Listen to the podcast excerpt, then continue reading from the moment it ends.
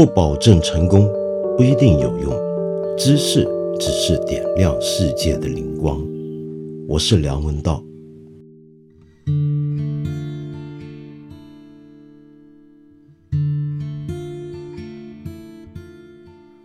最近这个星期出了很多事情，我有很多话题，都希望能够在这里跟你聊一聊。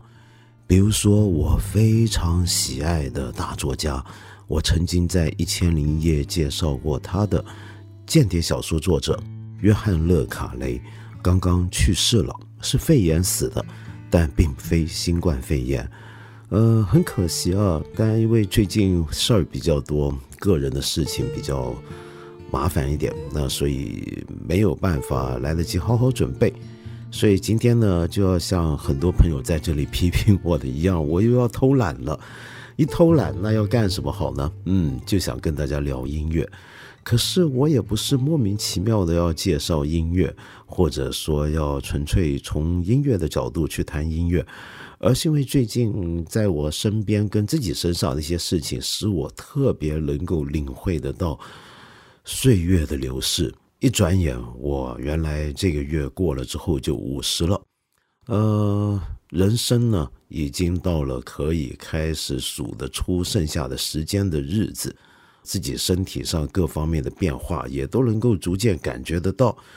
呃，我大概有时候会开始想象，再过十几二十年或者更大的时候，哎，说不定我也要用尿不湿了，我得躺在床上，得有人喂我吃东西了。那个人是谁呢？我现在还没想到。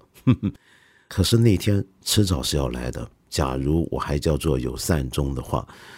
呃，那么这个情况就让我想到，我刚刚看到我们上一节目留言有一个年轻朋友，我觉得你一定是个年轻人，你还要准备考试呢。这位朋友叫钟正兄，呃，你说你现在住在多伦多，那么最近情绪呢很不好，常常失眠，但是你开始在这种准备考试压力的情况下，居然在思考生命的意义究竟是什么了。你说到一个细节很有意思，你说我透过窗户看到街上的行人有方向的走着，好像都知道答案。我好奇他们小时候是否也像我一样做过一些伟大的梦想，却又不得不放弃，逐渐接受自己是个普通人。好像我们之前在第两百四十二集节目形容当代大部分年轻人那样，为了居住要背负三十年房贷，供出一生现金流的一大部分。我大概率也是要走上这样一条路的。我仿佛看到我未来很多年的身影，和大部分人一样，结婚生子、工作买房。我对这样无差别的生命形式感到无力，却又无法改变什么。很多人口中的优秀和富裕，只是基于普通人的一种优越感吗？如果普通人的生命在历史长河中意义飘渺，这些基于没有意义的优越，又怎么能算得上真正的意义呢？作为个体，应该怎么寻找意义呢？嗯，这就你现在的问题。好，老实说，钟生兄，我也不知道怎么回答你，因为我都不是太敢肯定。虽然我是个佛教徒，我肯定有自己的一套的解答。但是我不会强求要向所有人都去宣扬我所接受的这套道理。那那我们只要等待缘分。可是呢，同样的问题啊，你在不同的年纪去问，我觉得开始意义是不太一样。我认识很多年轻朋友都在这里留言给我，都提到了生命意义的问题。这种问题，当你等到三十多岁、四十岁、五十岁、六十岁、七十岁，会不会不同的年龄阶段，呃，遇到同一个问题会有不同的答案呢？很有可能吧。我觉得，这让我想起来啊，呃，你有没有注意到文化史上、艺术史上面有一些非常杰出的作品，是在一个创作者。年纪很轻的时候写出来的，就别提兰波他们那样的不世出的大诗人啊！这我觉得很难想象，为什么有时候一个十来二十岁的一个人写得了那么深刻的东西？那些东西都是我们一般人可能到临死之前才能领悟得到的道理。没有经历过人世的沧桑，怎么会有这么世故的人事观察呢？你比如说，我们中国人熟悉的张爱玲，怎么可能一个二十几岁的女孩，就仿佛已经见证了人世间种种的冰冷与阴暗一样？这太奇怪了，对不对？然而很有意思的是啊。我常常觉得，一个创作人，他有时候是能通神的，在某一刹那，某一种灵感或者某种体悟，能够让他得出一种超出年龄、生理也好、心理也好的年龄给他的限制，让他洞穿了时间隧道的另一边。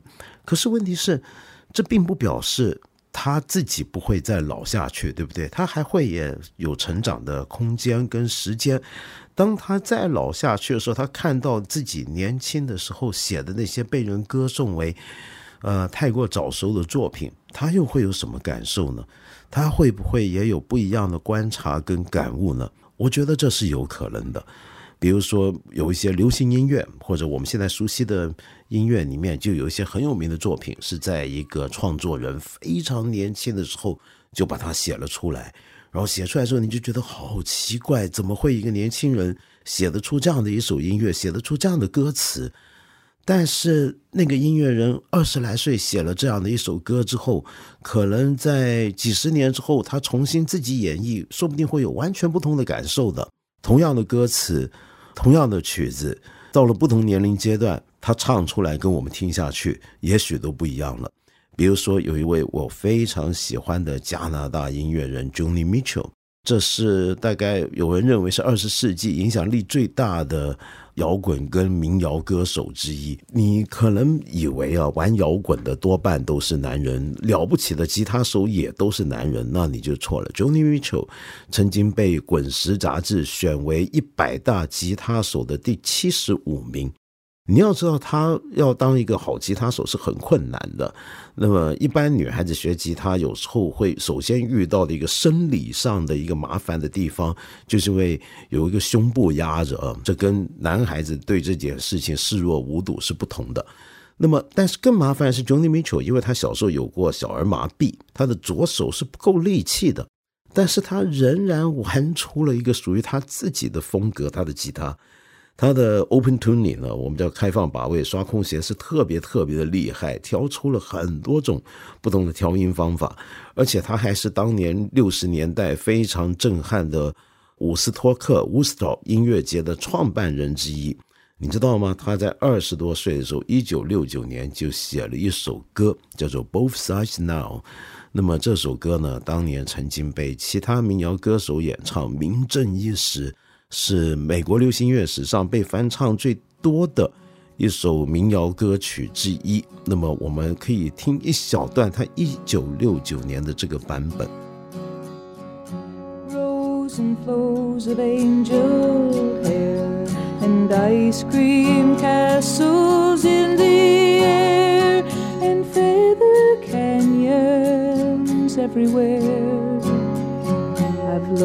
Clouds that weep. But now they only block the sun. They rain and snow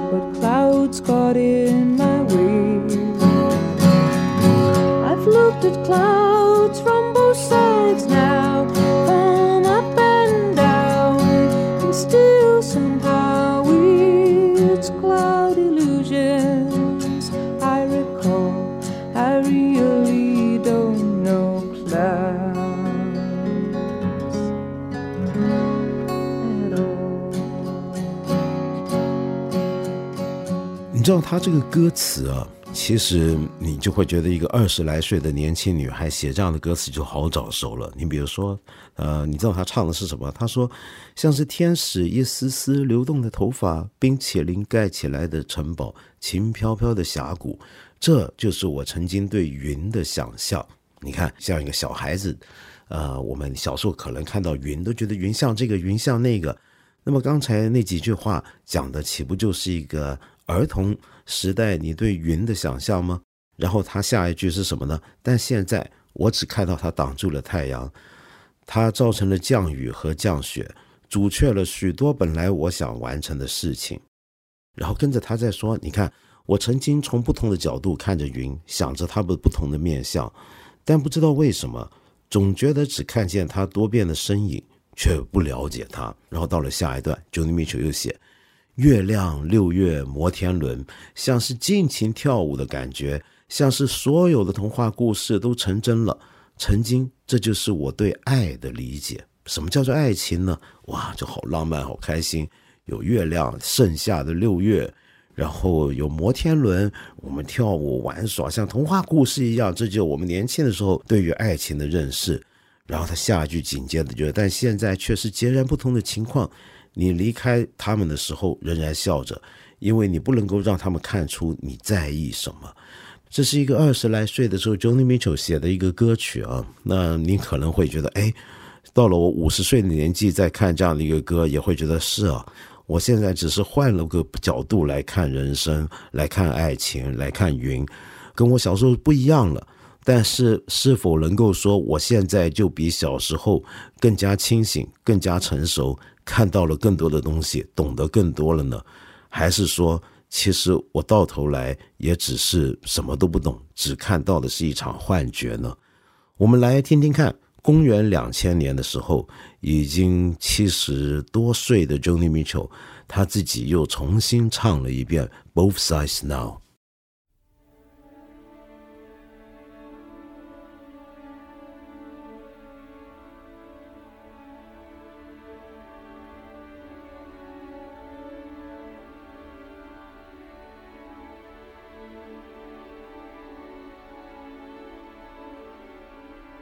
Rows and flows of angel hair. And ice cream castles in the air and feather canyons everywhere. I looked at clouds that way but now they only block the sun. They rain and they snow on everyone. So many things I would have done, but clouds got in my way. I've looked at clouds from both sides now, from up and down, and still somehow it's cloud illusions I recall. I really don't know clouds.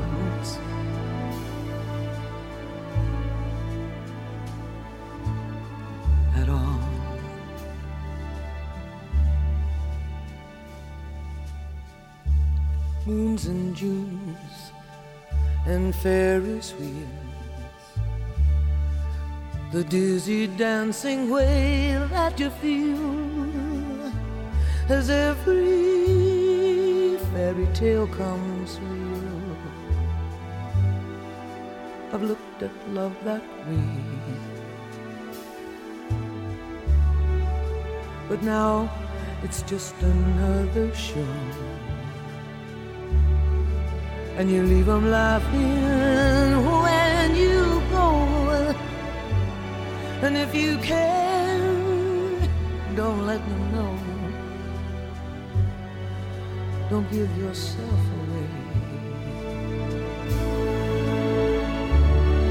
I've looked at love from both sides now, from give and take, and still somehow love's illusions that I recall. I really don't know love.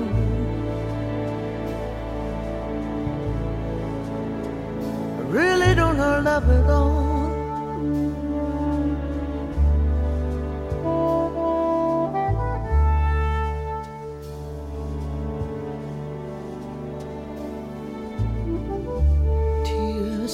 And fears and feeling proud to say I love you right out loud. Dreams and schemes and circus crowds. I've looked at life that way. Oh, but now, old friends, they're acting strange. And they shake their heads and they tell me that I've changed. Well, something's lost, but something's gained in living every day.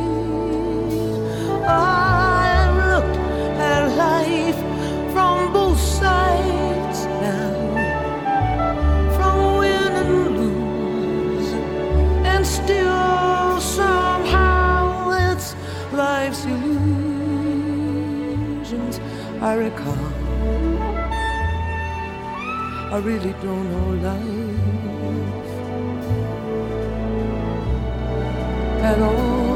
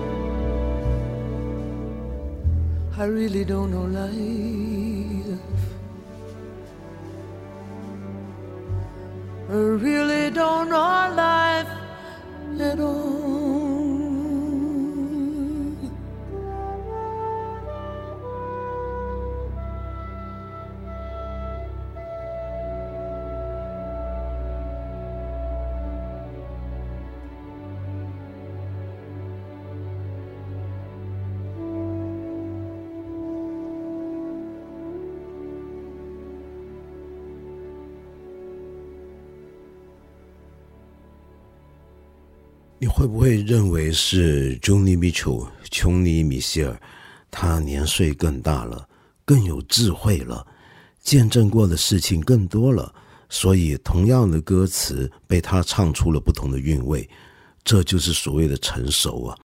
我们常常讲成熟，一个人要成熟，一个人会成熟，那么是否意味着我们认为人的年岁越长就越好呢？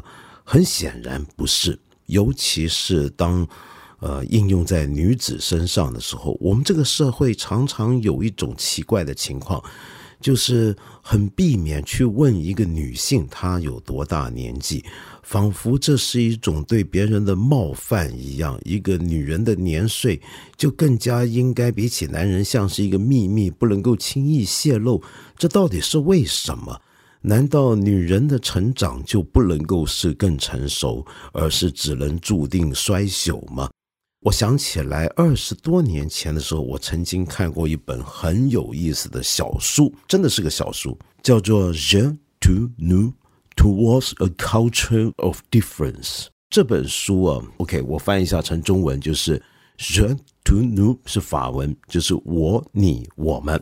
然后它的副标题就是迈向一个差异的文化，作者呢是 Lucy Higai，我们中文好像有人翻译成叫做伊利格瑞，但是其实应该翻译成伊西加黑啊。这一位学者是一位非常了不起的女性主义哲学家，在上个世纪末的时候影响非常大。那么当时。颠覆了整个法国的拉康的精神分析学的传统，他甚至还要颠覆整个西方哲学史传统，从一个女性的角度重新去思考整个西方思想史。但是这本小书呢，其实是揭露的是他一篇一篇小文章，并没有那么难读，甚至非常浅近，非常容易看啊。但现在还没有中文翻译，我估计也未必会有，比较可惜。那么在这本小书里面有一篇短文章，题目就叫做 “How old are you？” 呃，你今年多大了？开宗明义就说这个问题平常特别不适合用在女人身上，为什么呢？那么就好像觉得一个女人年纪越大，就只是越来越不可被欲求了，越来越不可爱了，等等等等。然后呢，他就开始讨论，我们到底我们社会里面平常我们对于时间。对于不同阶段的年龄有什么样的想法呢？他说：“我们常常忽略了一点啊，就是忽略了我们人生是包含春夏秋冬的，就跟大自然一样，呃，是有不同的阶段的。我们现在日常生活在都市当中，很容易忘记一个自然的时间，就是这样春夏秋冬不断的流变。”而在这样的流变过程里面呢，你会注意到，其实所有的事情都是不重复的。你不要以为，呃，这个春天来了之后，明年那个春天还是一样，它不会的，它总会在变化。你就去看树木吧，树难道说它每一年抽枝、发芽、开花、结果，然后果实落地，然后它进一步的在成长，它都在重复吗？它当然不是在重复。一棵树总是在不断的茁壮成长当中，是不是？它每年重复的是同样的步骤跟动作，但是它的生命不断在增长，这就是一个植物的生命，这是一个自然的生命。但是我们人活在都市里面，现代社会里面，商业体系里面，我们却很容易忘记。宇宙的这个本相，我们常常很容易以为我们的生活就是每天无意义的重复。那这种无意义的重复，就只是一加一加一加一加一加无穷的加下去而已。然后他进一步指出了一个很有趣的一个观点啊，那这个观点也就后来被其他女性主义哲学家批评他太过本质主义的一个原因，就他常常很容易给人感觉他好像把男女之间的区别看成是种本质上的区别，尽管对于这一点，我觉得不是那么简单啊。但你看他这个话他怎么讲？他说呢，我们很容易忘记啊。女人的生命跟男人是不一样，女人的生命更接近刚才我们说的那种宇宙的自然的时间，什么意思呢？那是一种特别不重复的时间。为什么说它不重复呢？你就看女人的身体。他说，女人的一生是被一连串不可回头的、不可重复的事件来界定的，比如说。她什么时候开始有月经？然后她什么时候不再是一个处子之身？什么时候怀孕？什么时候生孩子？什么时候开始养育孩子？等等等等这些事件，她就算将来她自己再生一个孩子或怎么样，但每一次他们的发生都是不同的，而且这个不同还不只是她身体的不同，她对自己的身体的感受，对自己的生命。对于其他人的生命的认知也在变化当中，也就是说，他的 body and mind，他的 spirit，他的精神，他的灵性都在不断的增长变化，而这样的变化其实是更加接近于自然中的时间的，好比月光，好比月光下一棵桂树，这是一种女人的生命，女人的生命的成长。而这样的生命，这样的成长，是跟我们现代男性主导的世界里面的那种商业体系，那种二十四小时，然后每一个小时有六十分钟，每一个分钟有六十秒，而每一秒基本上本质是一样的，不断的反复重复，是截然两码事儿。这是两种时间，所以女性的时间，女性的所属于的这种成长的秩序，并不是。一连串无意义的反复，而是像树一样不断的增长当中，在这个增长之中，它的灵性面相也在不断的增长，不断的被发展，不断的被发现。他还说到一个非常有趣的一个，他说：“我们每一个女子啊，呃，我们生下来也许都是处女。”但是我们还可以变成处女。什么叫变成呢？因为他从刚才那个基础，他进一步推演，女人的生命总是不断的在变化当中，不断在 becoming，你在成为一些什么？不要以为你一辈子就只有一次做处女的经验，然后经过某些事情之后，你就不再是处女。不是的，你还可以再变成处女。什么意思？就表示让你成为另一个含苞待放的状态，在精神上、思想上。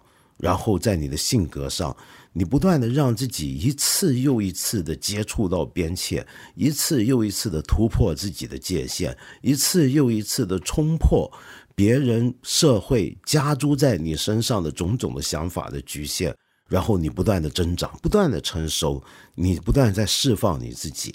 他说，一辈子的时间对于要做成这样的一个状态来讲，并不算太长。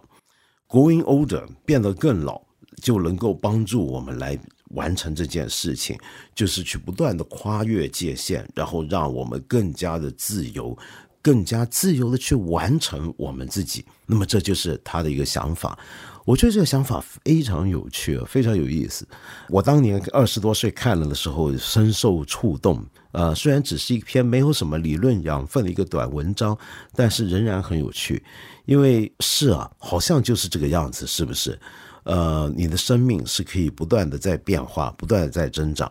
你不要以为老就只是又加一年那么简单。但是当然，这并不能反过来说，一个人呢变老之后，岁数大了之后，他就一定会变得比以前更有智慧，更加丰满，不一定的。假如你由始至终保持在那个看云就觉得像是冰淇淋，像是空中的城堡一样的状态，那你一辈子可能都没什么变化。有的人一辈子都像他十来岁的时候一样，他的心胸狭隘，他的世界狭窄。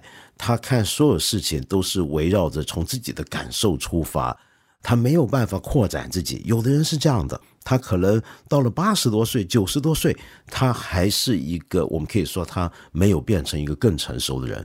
成熟不因为你的身体年龄的自然的增长而必然的到来，它是一种你自己需要付出一些东西，去体验一些东西，去扩展自己，才有可能得到的一种果实。这让我想起来另外一位歌手啊，就是英国歌手玛丽安·菲斯佛，好像是被翻译成这个名字吧，Marian Faithful。他呢，今年四月份的时候被确诊了新冠肺炎，那么到现在好像是说不出话来，病情如何，我现在还不知道，毕竟他也年纪大了，八十多岁了。这是一个很传奇的一个音乐人，他的爸爸呢是做意大利文学教授，他的妈妈有哈布斯堡家族的血统啊，那就以前德奥、奥地利、匈牙利的哈布斯堡家族的那个家族啊，呃，然后他小时候父母就离异了，他跟妈妈生活，他年轻的时候正好碰上六十年代。摇滚乐的狂飙年代，他那时候长得非常的可爱、青春甜美，他的歌声呢也特别的悠扬甜美。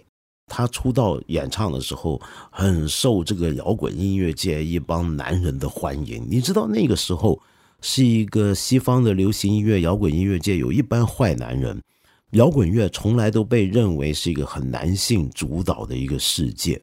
然后里面我们注意到，总是一些男性组成的团体跟男性的巨星，然后女子在那个世界里面被认为是一种他们的附属，通常是处于粉丝的地位。那粉丝是能够不惜一切都要想办法能够勾上这些呃摇滚浪子，然后跟他们在床上度过一晚，等等等等一堆这种故事，对不对？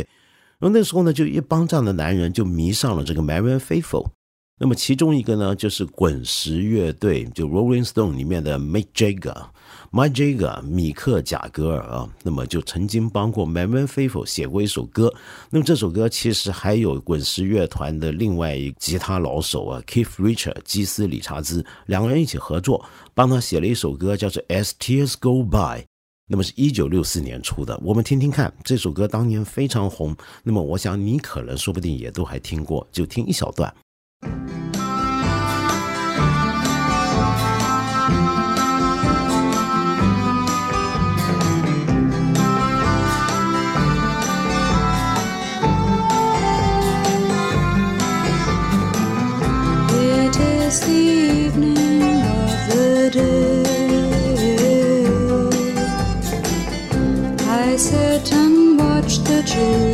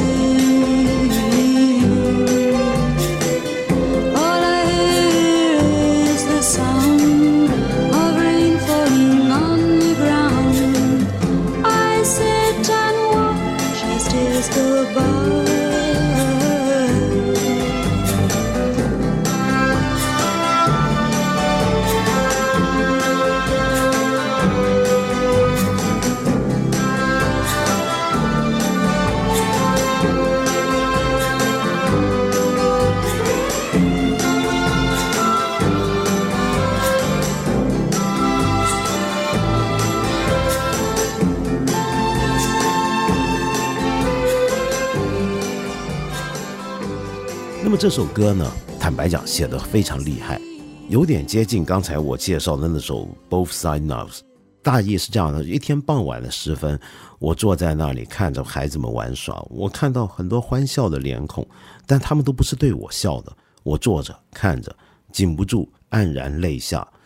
我的财富没有办法购买所有的东西，我只想听孩子们唱歌，但是我能听到的却只有雨水打在地上的声音。我坐着看着，禁不住黯然泪下。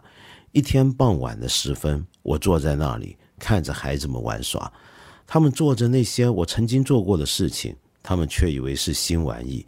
我坐着看着，禁不住黯然泪下。这也是一个人他年岁渐长之后的一种心境。他看着小孩子重复着自己小时候也会玩的游戏，他忽然发现，我想要的东西我都没有得到。我就算有财富，我也不能够买下所有的东西。我到底拥有什么？我还剩下什么？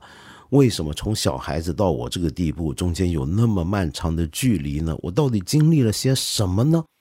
当年在写这首歌的时候，滚石乐团这几个小伙子也都是二十多岁，跟 m a r i a n Faithful 一样，就这是一个二十多岁的组合，呃，有这样的一首歌。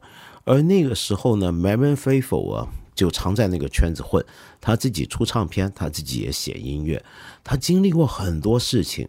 他其实不只是个歌手，他还是滚石乐团跟很多男歌手、男摇滚巨星的缪斯，对他们有很多启发，而且还参与了他们很多的创作。但是，尽管当年滚石乐团里面有一些歌啊，当年让他们成名的一些歌是 Mary Faithfull 有参加有一份的。但是你会发现，那些曲名、歌作曲、作词都没有他的名字。他尽管参与了，但他就被认为只是一个配角而已。然后他在那个圈子里面，他二十岁不到，他就结了婚，生了儿子，然后同时又抛弃了自己的丈夫，跑去跟 My Jagger 住在一起，然后最后又分手了。那么那个年代呢，他就染上了吸毒的毛病。那么吸各种各样的那个年代流行的迷幻药，可卡因、海洛因等等，然后常常混一些很荒淫的派对。有一次，警察撞门而入，发现滚石这帮人在搞一个派对。Mary Faithful 当时呢，全身上就只裹了一张毛毯，呃，所以他的名声呢，就很快的就糟得一塌糊涂。他后来接受访问说。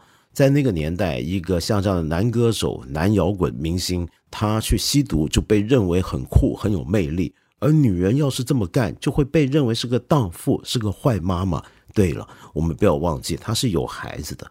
后来她又跟过几个不同的男人结过婚，在一起分别堕胎过两次。到了最后呢，她的整个的状态可以说是完全毁了。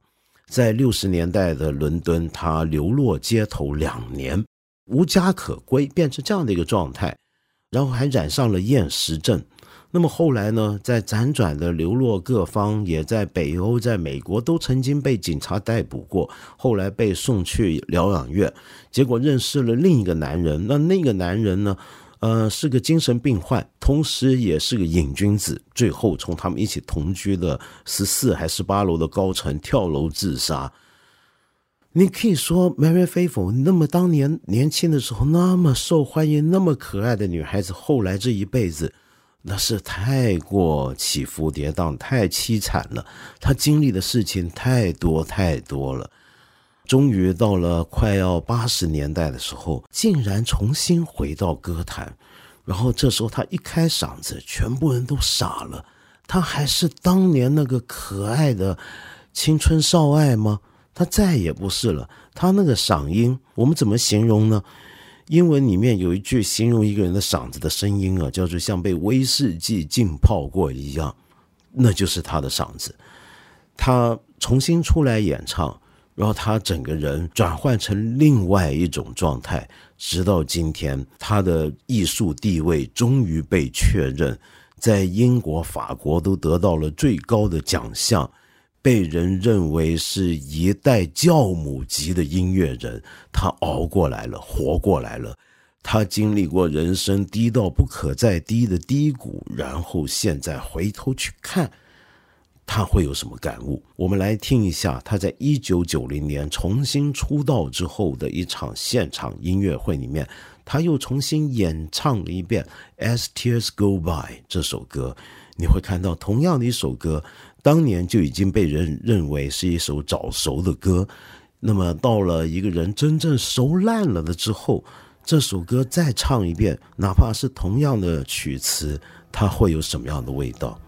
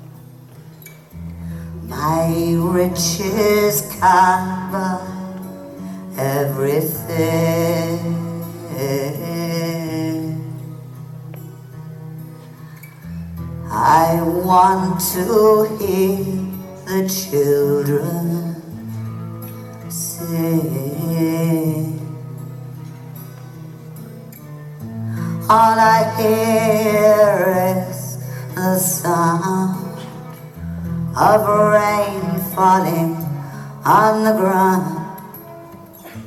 I sit and watch as tears go by.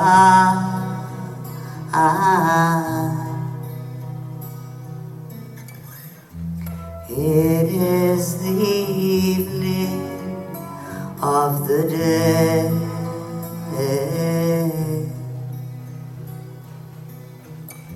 I sit and watch the children play.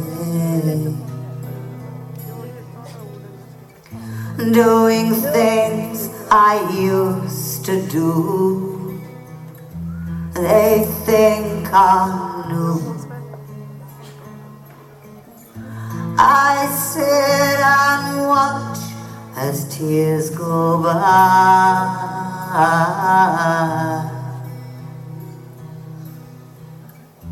Da da da da da da da. da.